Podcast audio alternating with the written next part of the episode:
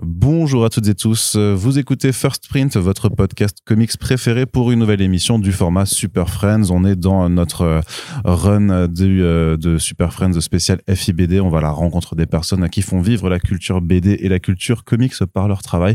Et on est ravis d'avoir sur le podcast l'autrice canadienne Gillian Tamaki à l'occasion de la sortie de son nouvel album New York New York euh, Roaming en, en VO qui est donc disponible aux éditions Rue de Sèvres.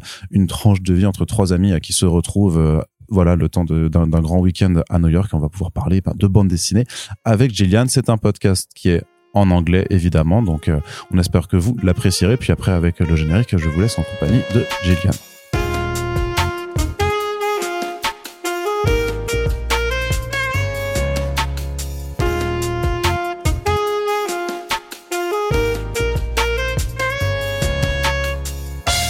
So it's really nice to have you here, Jillian. Thanks for giving us a little bit of your time. Pleasure. Thanks for having me. Uh, so, for the people that might not know who you are, I'm always starting with the most basic question ever. Uh, could you introduce yourself a little bit? Who are you? Sure, that's a big question. Um, okay, uh, but I, uh, my name's Jillian. I live in Toronto, Canada. Uh, I'm originally from Calgary, Alberta. Uh, I am do a lot of things. I've been a freelancer for a long time, but you know, comics, illustration. I teach. Um, I do a ton of different kinds of illustration. Um, uh, I often work with my cousin Mariko Tamaki, who does also a lot of superhero stuff. Um, and yeah, uh, just here in Angoulême. so, okay, can you tell us a, li- a, little bit about your personal history with art? Uh, what drove you to uh, to illustration? So I was one of those uh, kids that everybody said would be an artist because I was always drawing. And then, you know, I don't really, I believe in talent probably a little bit, but not that much. I think that you have a little bit of a aptitude and then people praise you. And when you're a little kid, that means a lot. And then you just keep on doing it. And then suddenly you're building up skill. So I was definitely one of those kids. And I didn't really like that that much. I was like, okay, but like don't tell me what I'm going to be. Don't tell me what I should do with my life. So I actually, you know, even though I loved drawing um, and did a lot of it, I actually wanted to be like a vet when I was uh, like a veterinarian uh, and or do something else. I explored all these other avenues and uh, because I really didn't um, like people telling me that I was going to be an artist. So because uh, it was too much pressure on you, or no, it's just that nobody likes to be told who they are by other people. Okay. I think you know. So uh, I did you know all the math and all the science when I was in high school, but I really wasn't like very good at that. Uh, and then but eventually it's like that is your talent that is what you're strongest at so I, I, do believe you kind of have to follow your strengths and your opportunities. So I eventually uh, went to a little stint in fine art school, and I was like, "That's not for me. I'm not a fine artist. I want to be do something more applicable and more um, pragmatic." Something uh, that was a little bit smarter money wise because my father is like an accountant. I don't have artists in my family. You know, I didn't have any model of how to be an artist, a professional artist. So I was I went to design school thinking I would be a graphic designer and just get a regular job, you know, just a a, a paycheck. But I did, you know, the, the, program that I was in at the Alberta College of Art and Design had a lot of uh, illustration, uh, pro, like uh, courses that you had to take, and I was much better at that. So again, I was like, dang, I'm gonna, I, I'm, I have to follow what I'm actually good at. And so rel- reluctantly, I kind of followed that uh, path and be- I worked in video games right after school because again, I was so timid to become a professional artist. You know, I was like, okay, well, this is a job. It's artistic and I'm working, you know, uh, in a creative field, but I'll be a, uh, I have a real job in video games. And then eventually I became a free, I was freelancing, moonlighting after hours, and then and I had enough clients to become a, a freelance illustrator. And then I started making comics on my own. And now I make a lot of my time is making comics and books. So it was very incremental. Yeah. It's a long answer to your short question. But yeah, but that's that's the way I like. Uh, yeah. Actually, I don't. It would be a like. Uh, it, it's going to be a podcast. So if you're just saying, yes, I love no. books and I love drawing, Yeah. thank you so much. That was Jillian. Bye. exactly. I know. I, I feel like it's so funny, and I I teach a lot too, and I think it's very um, helpful to with when you're talking to students to say like I didn't know anything. I didn't know I was going to do this when I was a teenager. In fact, I really resisted becoming an artist because it seemed uh, not very smart thing to do. Didn't seem viable. I was like I should be responsible and. I want to make money. It's not like I just said, I don't care about money. I just want to be an artist. No, no, no. I care about being able to live and all this Correctly, stuff. yeah. Yeah. And so it was very, very uh, small steps to becoming like a full time artist. Um, And did you have like a, an appetite for comics uh, where, when you were growing? so I uh, loved reading comics um, in the way that a lot of kids in North America do in terms of reading in, them in the newspaper. You know, like you'd have the comics pages in the back of the newspaper every day, and I would read them every day. And we had Archie comics, and you could buy those at the grocery store, and they'd have them at kid height. You know, at the checkout when you're buying your groceries. So But- I but would correct me if I'm wrong, but you're. It seems to me to uh, the Archie in the groceries. It seems to me like it was really a, a really long time ago, and I'm uh, like in the in the 50s, 60s. But uh, you're not that old. Uh, Yeah, but they reprint them all the time. oh yeah, and they're still doing this Yes, in the yeah. in the and they update Okay. the art. They'll so they'll have these things where they the books are there will be a comic from the 50s and then Mhm. there'll be a comic from the 70s and then there'll be a comic from the 2000s and then there'll be a comic from the 60s like all mixed Okay, up. yeah.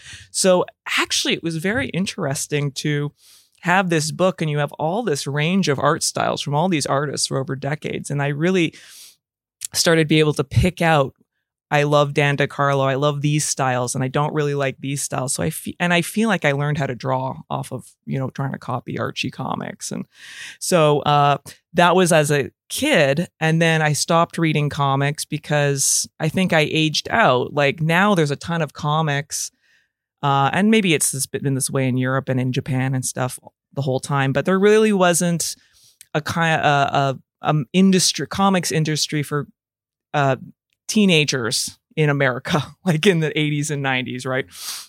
So uh, I didn't read comics for a long time. And then when I was in college, I had college friends that introduced me to um, the Hanukkah brothers and uh, Dan Clowes and um, all and Adrian Adrian Tomine and all these indie comics that were happening in the 2000s and like late 90s and stuff. So that's when I started picking up reading comics again. And that's when I was like, oh, like that. This actually seems like uh, something I could do. I could try, you know? And, and actually, at that time, I was reading and really loving it, but also um, I did feel like there was an opportunity to make things that appeal to me as like a woman as well. Cause like it was mostly men besides like Julie Doucet, like at that time that I was encountering personally. and especially that you were not maybe interested uh, in the mainstream comic books, uh, the whole, the whole superhero stuff. But I wanted to know also because you, uh, in Canada, I guess that's not there's not many differences in terms of accessibility to comic books. You also have a comic shop, uh, the direct market, and you can find uh, everything here. Yeah, I never had an interest in mainstream comics personally. Um, and in Canada, there often the, especially where I gr- was going to school, Calgary, um, there were not indie comic shops. They were all kind of together. you know, you would have stores that sold a lot of mainstream comics and then also have a selection of indie graphic novels. And I think it's m- relatively recently where you'll have a book a bookstore that sells only you know graphic novels. But even the big bookstore in toronto now which is you know the cornerstone of comic sellers the beguiling still sells a lot of mainstream comics even they're no even though they're known for being an indie comic book store. Okay, and uh, so uh, at what point uh, did you uh, decide that uh, you yes you were going to be a, a comic book artist or a graphic novel artist, uh, and how you prefer to to say it? Oh I, yeah i call myself a cartoonist i don't really Yeah, okay, feel cartoonist. too bad about you know that that term it's so funny that i'll work sometimes i'll be doing stuff for um like a like a magazine or newspapers and they'll call me like a graphic novel. Like they they're very they don't know if I want to be called a cartoonist. They they're they're sort of like they'll call it a little graphic novella mm. for like a one page thing. I'm like, it's okay to call it a comic. Um, so that still persists. But um, so uh, I actually the first comic I made was when I was working at the video game company and really I was 23 um, and living on my own for the first time. And I was living in a new city and I was really experiencing um, a lot of new things as an adult for the first time and figuring out uh, how to live in this new place and uh, Edmonton, Alberta. And I was very, actually, for the first time, like inspired to make something about an experience I was having and try to understand it and share that experience with other people. And so how to do that um you know it, i don't have it, comics is what i think is wonderful about comics it's very accessible. You don't need a ton of money. Mm. you don't need a ton of tools. And i was like well i can draw. I don't really know how to write but you know i can make a wordless comic you know? So that was the first comic that i made and it was a mini comic that i just printed myself out uh, i printed out myself and i took it around to all the comic book stores in the city that I was living in. And I mailed it to like everybody that I knew. I mean, I mailed it to Drawn and Quarterly, who I now publish with, and I just mailed it around. And I think I sold some online. And that was the first time I made a comic. Yeah. Was it hard to uh, uh, um, define uh, what would be your drawing style? I, I guess you, you, mentioned Daniel Clowes or Adrian mm-hmm. Tomine. Uh, maybe Scott McCloud also was uh, one of your influences or not? Uh, I, I mean, Scott McCloud was definitely one of those people that I, when I became serious, I was like, I want to start to learn how to make comics. I just read a ton of comics, and he was obviously one of those people. I don't know that he maybe influenced my thinking about making comics, but I don't know that he influenced my comic style. Um, style is very interesting because I don't think that I have a, a, um, uh, a very fixed style. I think you can always see the threads throughout all the things I do. I hope you can. But um, in terms of some of the more superficial qualities of um, mark making and uh, of design, I think I do try to switch it up a little bit. Um, but I do trust and I do hope that somebody can see the um, through lines or the uh, the core things in my work that let link all these different techniques and approaches. Yeah, because the style from uh, between this one summer or uh, roaming is a little bit different. Mm -hmm. What do you uh, work with? Are you a, a traditional artist? Are you uh, doing uh, this uh, digitally? So this one summer and Skim, our first book, um, with my first book with Mariko, was done traditionally with a brush pen. Mm and roaming or New York, New York, and France was done completely digitally, and partially just because I was bored with doing the brush pen. I did a lot of professional work in my brush in the brush in a brush pen. I did those two books in a brush pen, and people love the brush pen because it's very romantic. You know, it's very expressive. Um, it's beautiful, but I was like kind of bored of it because I had done so much work in that technique. Uh, and it, I had gotten to that wonderful point where it's it is ink, but it's almost like a pencil to me, you know, because it was so you're so comfortable in it.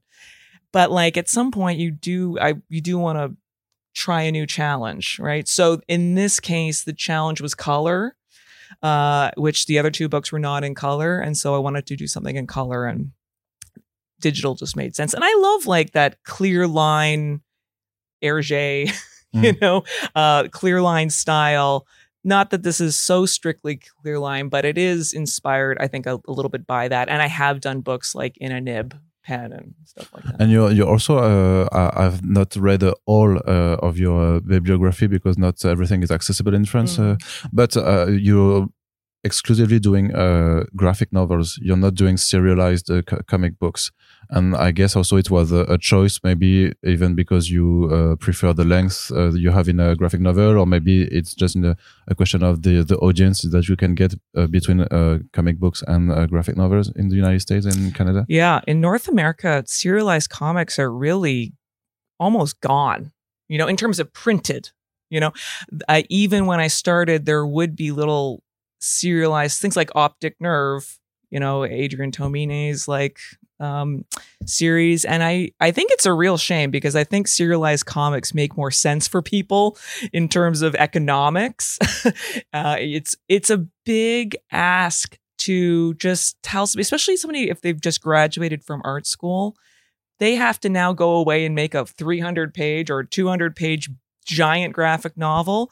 Um, is not really that's very um a big proposition. That's really difficult to do even as a professional. So even so somebody starting out um i think they do feel that pressure to like pitch a graphic novel instead of just starting and making serialized work. I have serialized work especially um uh, the web comic I had, which I had from like 2010, 2015, it's called Super Mutant Magic Academy. It is a book now, um, but it's been online it hasn't really been printed. And I have just felt like printed serialized comics are not viable, unfortunately, in North America now.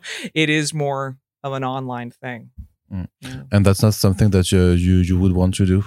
I would love to, but I also like don't know. I need to get paid to do it somehow, and I don't mm. know who's like paying for that. So, so, what? You're an artist, and you're not doing uh, comics for free? I know. I'm. I'm still that accountant's daughter, man. I. I can't like. I really. And it's funny you say that because I go and talk to students a lot, and money's like a constant topic that I'm talking about because I don't think it serves anybody. Very, you know, especially when talking to students, like to disregard that and like we don't work in a vacuum. We work within industries, and industries are very subject to the overall economy and all these things and production and material costs and all the and and so I think it's uh, something I think about a lot, and I, I, I couldn't imagine not taking that into account in terms of what projects I take and what kind of books. Like I, I was I was just thinking that I made that web comic when Tumblr was popular, mm-hmm. you know, to the 2010s. Um, and that totally shaped the the size of those pages. It was that platform. And so now that platform's gone.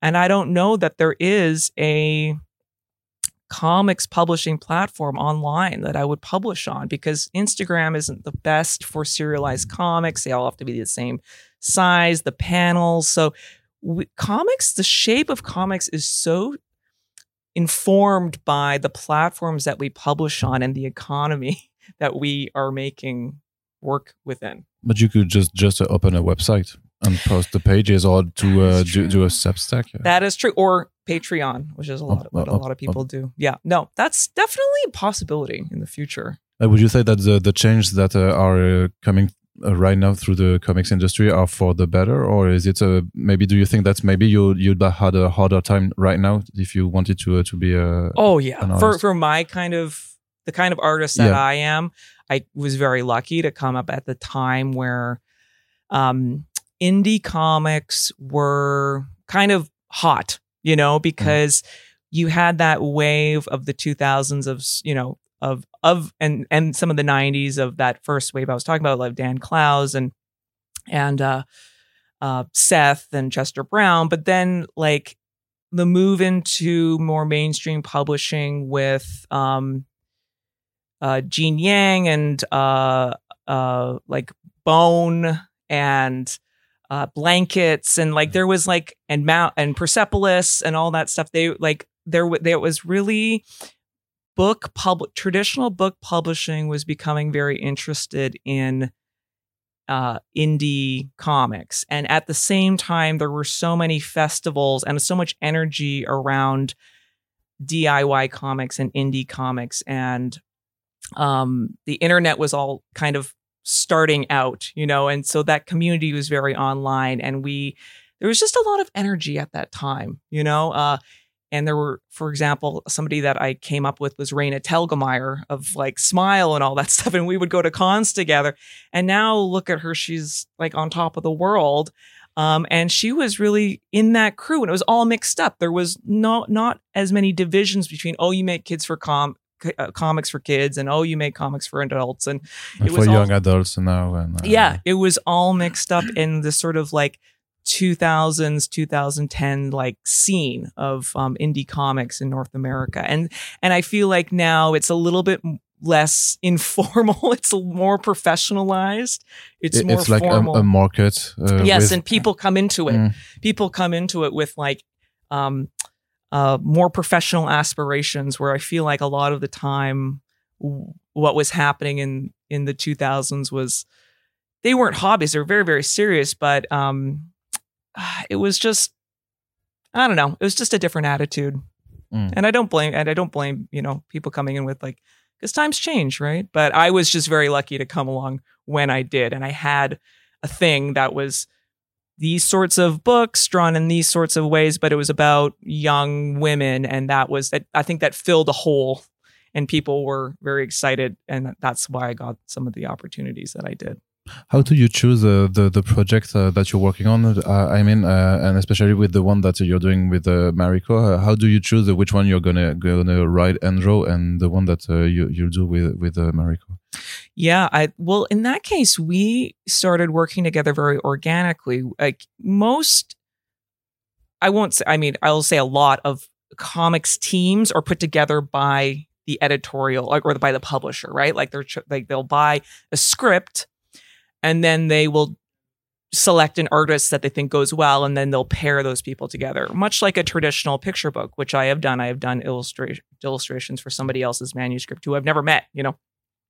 But um yeah but that's that's picture books. That's very typical. With comics um i've never done that. Um i've i started working with my cousin very early on in my journey of making comics around the mid 2000s because you knew that she's or she was also writing and she was she was yeah she mm. was starting out as a writer and a screen a you know screenplay uh, screenwriter and uh, and an actor and a performance artist and stuff and she had she came across an opportunity again through DIY indie feminist um, performance art. Her circles uh, uh, they were kickstarting their own, not literally kickstarting, not with, with, Kickstarter, but they were starting their own little project of small, uh, floppy comics, a little comic series. And they, she, a friend said to her, Hey, do you want to do one of these comics? I'm pairing, uh,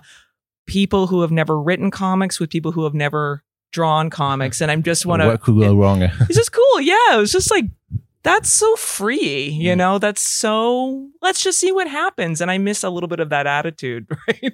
Um, let's just see what happens. I got some money from the Canadian government and like, you can have a thousand dollars to like do this thing. So my she my cousin heard about this opportunity. She's like, I my my cousin Jillian just graduated from art school maybe she wants to make this 24 page comic with me. And I said, sure, because I was starting to make comics on my own. And um, so that was our first little comic skim. And that ended up being the thing we could take around. And then we sold it to make a bigger graphic novel. So, yeah, again, it seems so magical in retrospect to just be like, let's just pair all these people that have never made comics together and see what happens. But that's what it takes, I think, to like bring new people in, right? And like, it was such a wonderful way to start because it wasn't a 400 page graphic novel. It was just a 24 page little thing that had a very limited print, print run. And it wasn't, um, it was very low stress. I think there's such value in low stakes projects that you don't get paid that much to do, but you learn and you cut your teeth, and um, there's like a real value in that. Mm-hmm. From uh, this one summer to uh, New York, New York, uh, yeah. Uh, the story that you that you're drawing are really uh, like uh, in our real world. You, you mm. could say it's like just a slice of life you're not putting uh, any uh, fantasy or science science fiction uh, elements. Do you think is it something that you really prefer to do? Like you you really prefer to just to speak about people in real life? I do, and I always have been like that, even as a kid. I never really liked fantasy. I didn't like sci-fi, which is funny because my mom, like my mom, is a huge nerd. Like she's like a like a Star Trek like super fan, Star Wars, watches every sci-fi thing. She and when we were kids, she would like show us Dark Crystal and Labyrinth. Like she's like such a nerd. But like myself, I think I've always been really attracted to reality, you know? And it's not, it's always like a heightened reality. But um, yes, replicating the real world in miniature I find very satisfying. And uh, especially with New York, New York, it is such a specific place. New York City 2009 is such a specific time and place. And like, I love that challenge of trying to shrink the world, you know? And I just find it funny. Like people's haircuts in 2009 with like, you know, spiky and long at the same time and like shrinking that down and putting that on a character in a book is like just hilarious to me. Um, but between those two, uh, uh, this one summer and roaming New York, New York, uh, my challenge to myself for this one summer was to be quite traditional, quite uh, straightforward, uh, to not have surreal elements, uh, to keep it pretty stuck to the grid. You know, I didn't want to have um, a lot of formal uh, tricks or um, I don't want to say inventiveness, but I just wanted to keep it very, very straightforward, so it sticks to that grid very tightly. Um, and but with this other book, uh, roaming, I wanted to break that a lot um, because it is about kid, young w- women, young people in the big world, you know, mm. and they're like little tiny people being like flung around this universe, right? So there is a lot more playfulness and experimentation in the layout and also in Le- the imagery. Less, less panels, like uh, yes, yeah. yeah, and to just expand that, you know, like, and there is more surrealness in uh, roaming to just heighten their emotional state and their state of consciousness and like when they get high they're floating through the universe you know when they're feeling love they're you know flying with butterflies all this stuff so there's like a surreal element to it that i was just trying to use to heighten the emotion of that story i, I think i read it was a, an, uh, an idea from you uh, at the at the origin that you wanted to do a, a new comic uh, mm. comic gra- a new comic uh, sorry a new graphic novel with uh, with mariko yeah. It, I guess it's some kind of uh, an autobi- autobiographic uh, no, story or not? Well, they're not autobiographical. None of the books that we do are autobiographical. You know, like they are kind of inspired by environments, I find. For example, this one summer, which is my cousin wrote that script, like she would spend summers in a similar cottage, you know, for a couple weeks every year. So that's but that's where the similarities end. For my, in my case, for New York, New York, it was that I had gone to um, uh, New York for the first time as a college student in my freshman year, my first year of college, and with a friend that I knew. I wasn't best friends with her by any. I actually hadn't met her; she was a pen pal. With a friend that I knew, and then she brought another friend that I had never met before. And then, but everything else after that is completely uh, fictional. but um, so it's like kind of just the very first kernel is like there's like a truth to the situation, but then everything else that actually happens is fictional. And it, it's actually very inspired by my time living in New York for 10 I lived there for 10 years.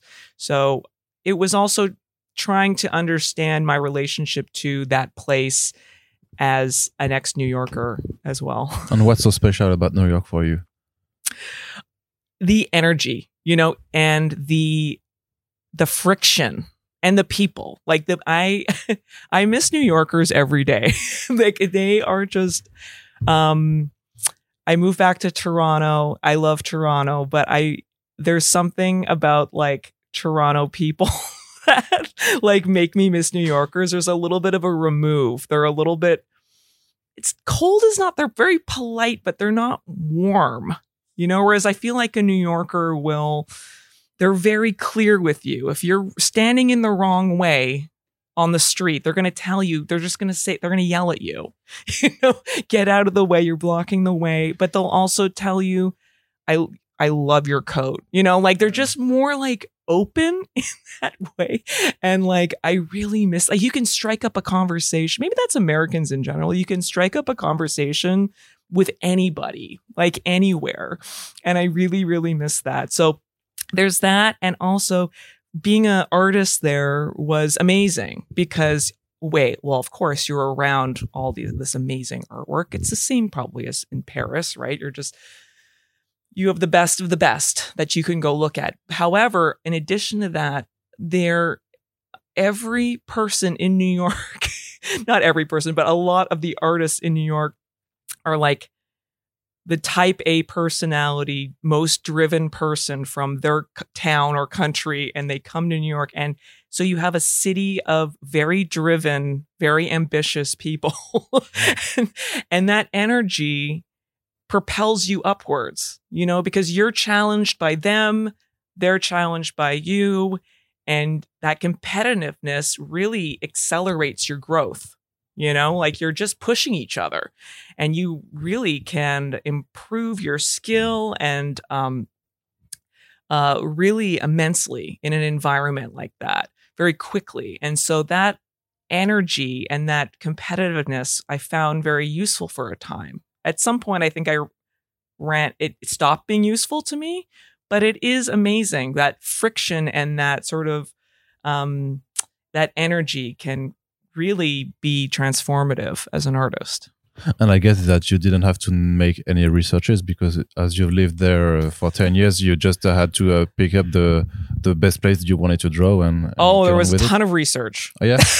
because yes, it was, there was a lot of my memory was, mm. you know, for example, they go to Uniqlo and Uniqlo was new at that time and people were losing their minds. And so I wanted to have it that that was very true to that time in New York of just like, there's a Uniqlo here. Oh my God. Yeah, yeah because you mentioned it before, but just 2009 is also a really special year yeah. to you or uh, for New York? Uh? It was just that it was, that's the New York that I know. Okay. Because I was, I moved there 2005 and I moved away 2015. So that's it's smack dab in the middle of the New York that I remember because cities change, right? That New York doesn't exist anymore, you know, because cities remake themselves like every every day, every year, you know.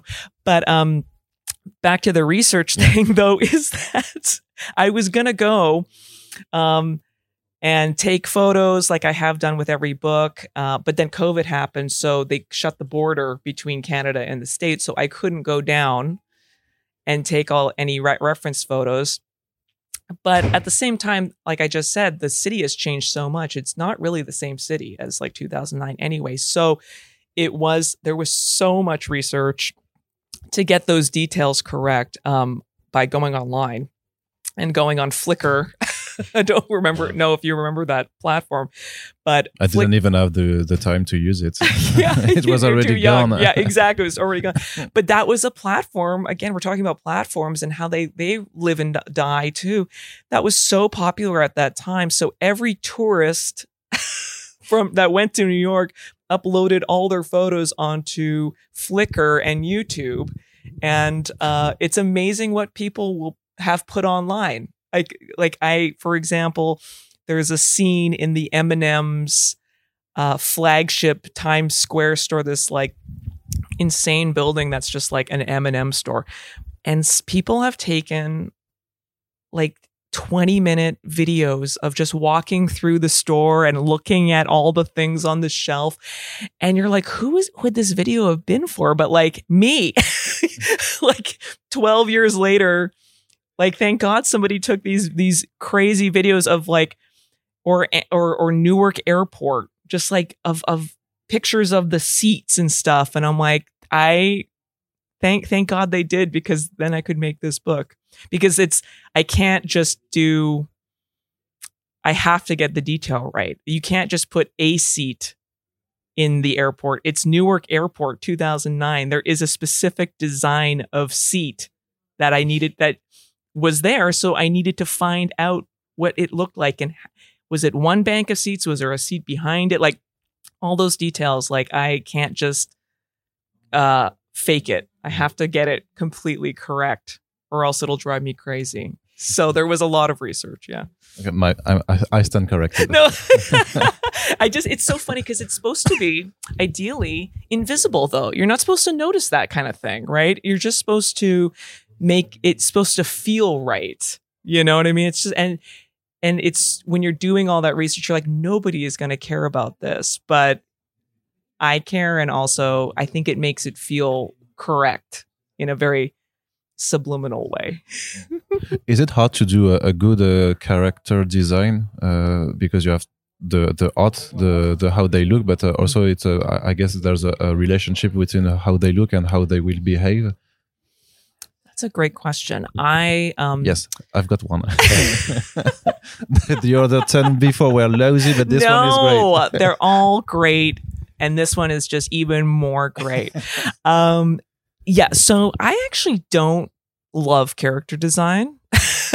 I I approach it more um pragmatically. Like they have to look really different because sometimes you're going to draw them from, you know, really far away and you have to be able to tell them apart. So it's really helpful if one of them's short and one of them's tall and one of them's bigger and one of them has short hair and one of them has long hair and they have different colored hair. Like it's more like that, that they're like how to distinguish them.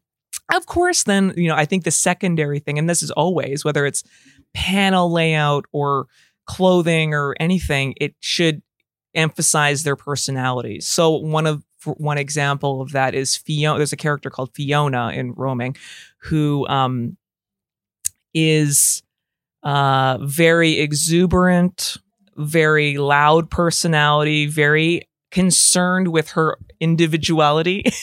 so she had to wear different clothes every day, you know, uh, and she had to wear a lot of jewelry. And she's not the type of person that would wear the same jewelry every day. Like she has to have different jewelry every day, which um, I think was very true to her character.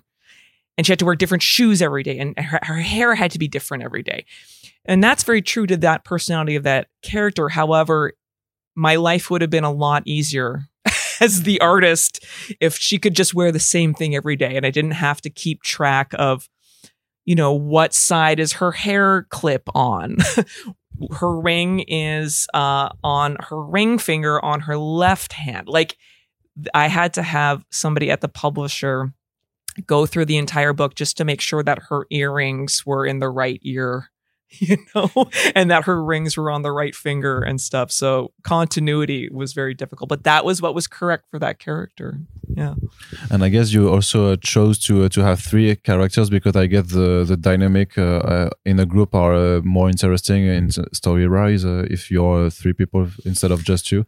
Ooh, yeah. I mean, um, I guess there is like it's a kind of a love triangle triangle in a way, but you're right. Like there's traveling okay so you can be friends with somebody but it's a whole different thing to travel mm. with a, with somebody and like some friends you're just like not meant to travel with. So yeah i think the three created a nice pull like a push and pull thing. You know when you travel with people i feel like um in a little and if you when you travel in a little group like that everybody has their strengths. Like some people are really good at finding good food or they're really good at finding good coffee. And then other people are really organized, right? They're the ones that book the tickets and they're the ones that make sure that you get to the train on time. And they're the ones that figure out how to use the subway or they're the ones that have used, figured out, on, watched a YouTube video to show you how to like use a taxi or whatever. So then you have those people. And then you have people that are the spontaneous people that like just, you know, can s- sweep you away and bring you to an ex- push you all to do something a little bit off the beaten path and that's the most magical moment. So so everybody has their strength in a group like that and then everybody has their bad part too of just like they get really mean when they're hungry. Mm-hmm. uh-oh like somebody's hungry. Like we gotta go get a croissant because like she's gonna lose her mind you know? And then somebody is like too timid or somebody's too reckless like and so that was the beauty beauty of having a, a three a group of three is that you could explore all of their strengths and weaknesses and what they brought to the group and how they clash and yeah. And I really feel that uh, like uh, the the whole uh, point of New York Nerk was also to speak about uh, how uh, you grow up, about gr- just growing up, because uh, the ND haven't seen each other for, for quite a long time, and they discover throughout the whole weekend that maybe they, uh, they they have they have changed. Is it something that was important to to you also because maybe you had a a, a, a similar experience with a, a friend or don't you think that change is like the most horrible thing in the world yeah, but because you you you seem to. You, I have nostalgia about re- friendship that I had Yeah. like ten years ago or so. So Yeah. it's, it's it spoke to me the Oh, the, the the scene in the park when they. Uh, I know. It's like it's uh I think friendship and friend you changing and your friend changing, which happens a lot in childhood, but actually still I'm learning can still continues as you're an adult. Like um is so melancholy to me. and it's like so um sad and difficult. And so that's been a, a a thread in all of our books with Marie, my books with Mariko Skim and this one Summer and this book where you're getting it's like the first inklings that you're like drifting apart, but you're in a little bit of denial that that's actually happening because even if it's some even you're changing and you're necessarily changing like um it's it's very painful. And like that's the dynamic between the two old friends zoe and danny where uh, zoe is changing as a human being and danny doesn't want to let her go you know? And it doesn't negate their previous relationship and friendship but that's just life. But like it's so so painful. Uh and so uh there's nothing real there's no con- no no uh conclusion to come to. It's just i just think I, we're just trying to capture that exquisite pain of um of growing up and change. And and you never you know just wake up one day and you're like a new person right? It's always like a transitional time uh and then everybody around you is confused and like what what's going on? And um and you have to detach. Like sometimes you have to like actually reject you know so because like that's what needs to happen but it doesn't make it any less painful so. because even in even in the book that like you have a, an open conclusion we we don't have all the plots resolved Yeah. uh, you just let it let it, letting the, the, them go uh, is it hard to uh, not have a, a, a straight ending yeah i mean i i kind of love that because it's like i don't know what's even gonna happen Mhm. you know like i have inklings but i i don't know what's gonna happen to these characters either and um i think that's very canadian actually to have um because there's like some of our best writers are women writers and women short story writers. Alice Munro is uh, one of my favorite writers, and she's like one of our most beloved writers. And she, what she does is she's like the master of a short story. And what she does is she takes an incident in somebody's life or a time, like a brief window of somebody's life typically. And within that brief window, she will drop in these it's it's not they're not flashbacks but they're like clues to what brought that character there and that life that life that person had leading up to and and why they're in the situation that they are now and then even in the same way it's not an epilogue but she'll drop things that will hint to the life the life after this story you know? Um and it's done very it's woven in. It's not like it's tacked on at the beginning and it's tacked on at the end. Like it's all woven into the story itself. And i think i've been very influenced by that very organic mode of like hinting at the before and then hinting at the what happens after you know? So that's a huge influence on me but it's like i actually don't know what happens to them either you know? So not doing a, a new york new york sequel. Maybe, yeah it's like i can't think of a s- yeah like i i don't know the only thing i could see picking up again would be super mutant magic academy and they're all like grown-ups and like working in coffee shops or something. Is it difficult to uh, set a mood for for a scene? Because there are some quite some uh, very uh, difficult moments especially when the when fiona uh, uh, at the end is really going through something that is quite hard. How do you uh, make uh, feel the the tenseness uh, in a in a situation? It's a great question second one i'm getting better. Um yeah you know what's the first i mean there's many different ways right? Like their how they their body language. i mean so much of my storytelling is body language yeah so know? that was my next question. Yeah yeah. Um so that's definitely part of it and i'll save it for the next question. But i i'm actually what's what jumped out when you asked me was some of the um layouts you know and some of the actual formal pacing and the layout uh of the pages and in some way of like because you can like um speed up time and you can compress time um and you can drag out time through some of that pacing through the panels. And then um and the size of the panel you know? Oh, Just, oh, and the, sorry this so you can drag out time you can compress time you can um speed up the like action you know um and you can make the panels bigger. You can have kind of an explosion by um doing a a, a full ble- bleed spread you know where you really like break all the panels together.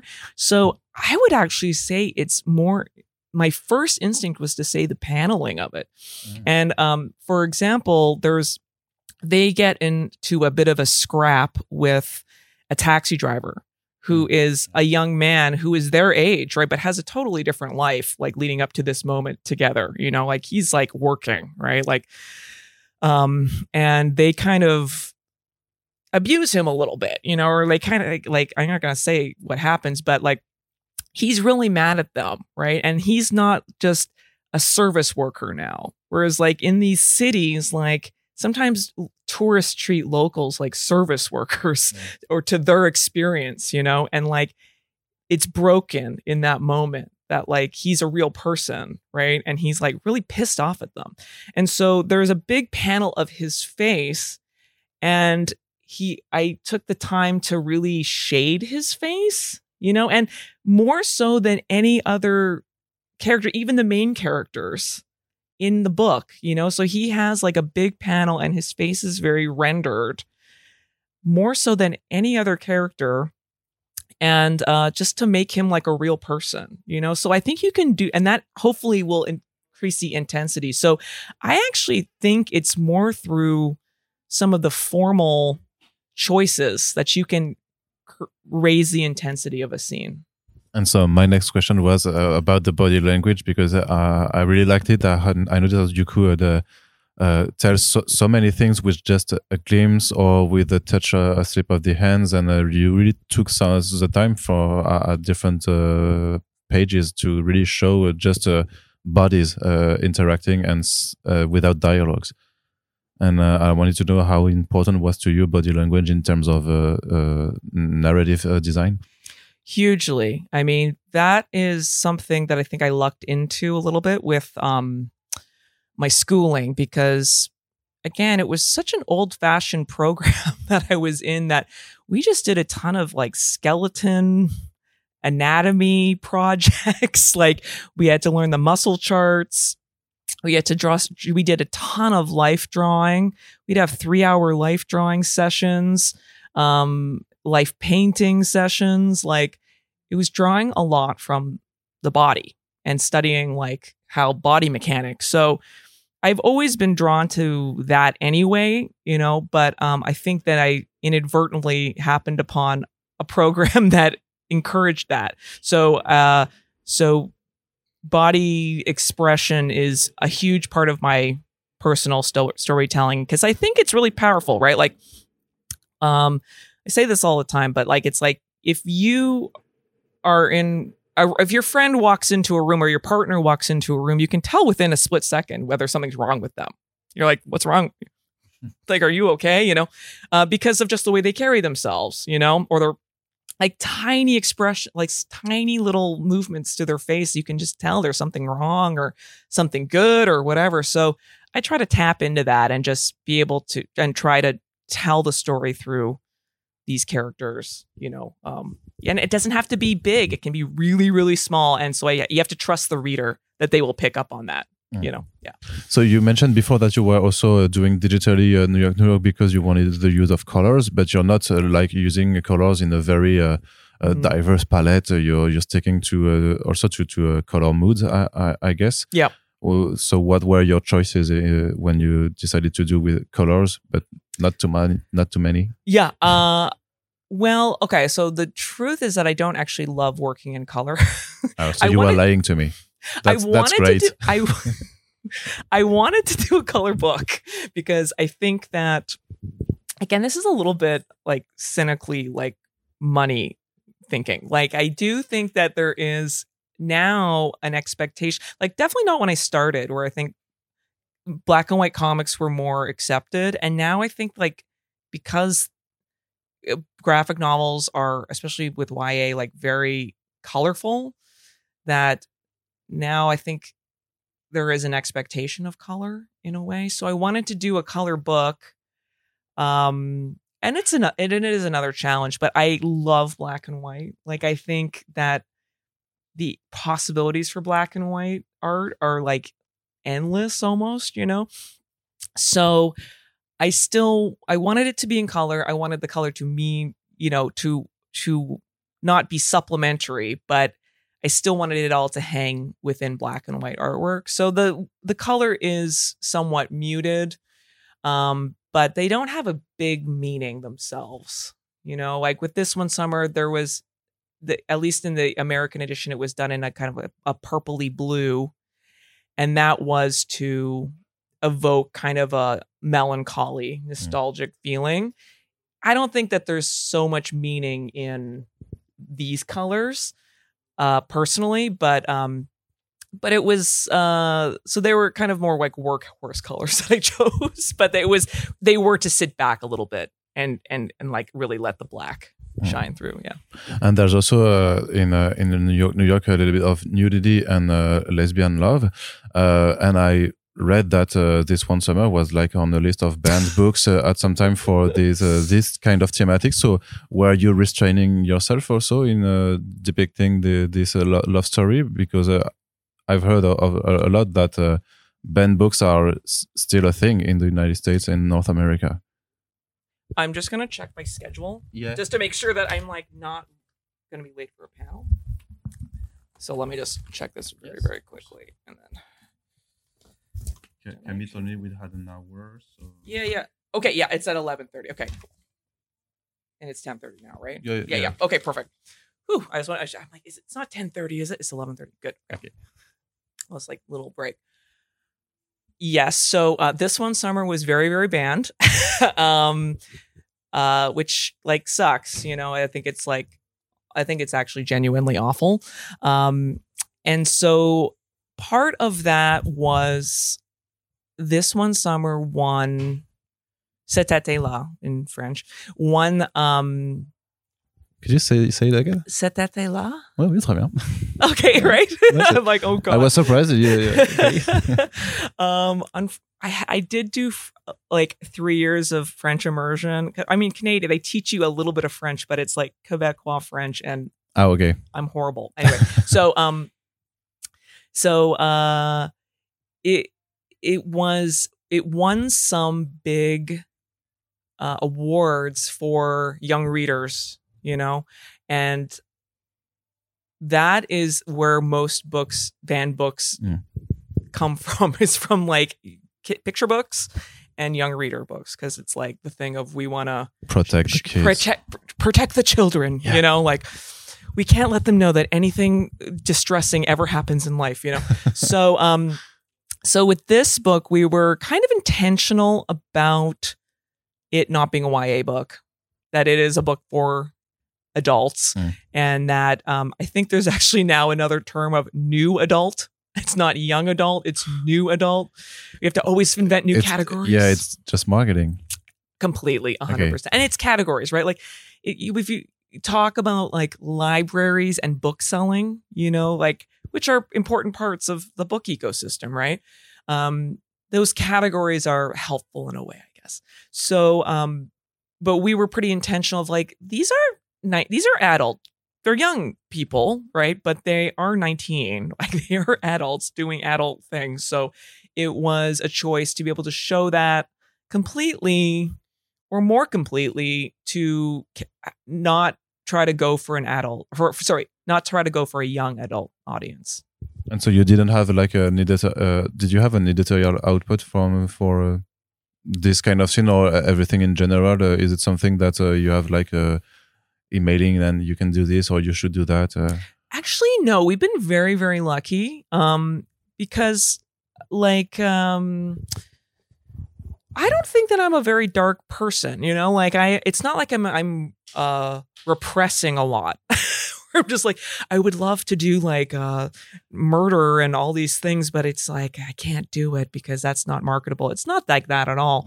Um so uh in reality I think a lot of young people older teenagers would probably really like ro- roaming but we're not going to tech we're not going to technically market to them and it, it's a little it is a little bit of a relief to not have to worry about like some of that scrutiny because it is like for adults too so um i don't really feel like it changes my approach at all um it again it just kind of felt right for the story in this story and what can you tell us a little bit about the future the future uh okay the um like i said this book you know 440 pages or something. Yeah, it's really big.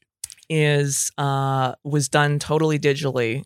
And so that's a lot of sitting around at your computer or on your iPad. I kind of flipped between Photoshop and Procreate with this.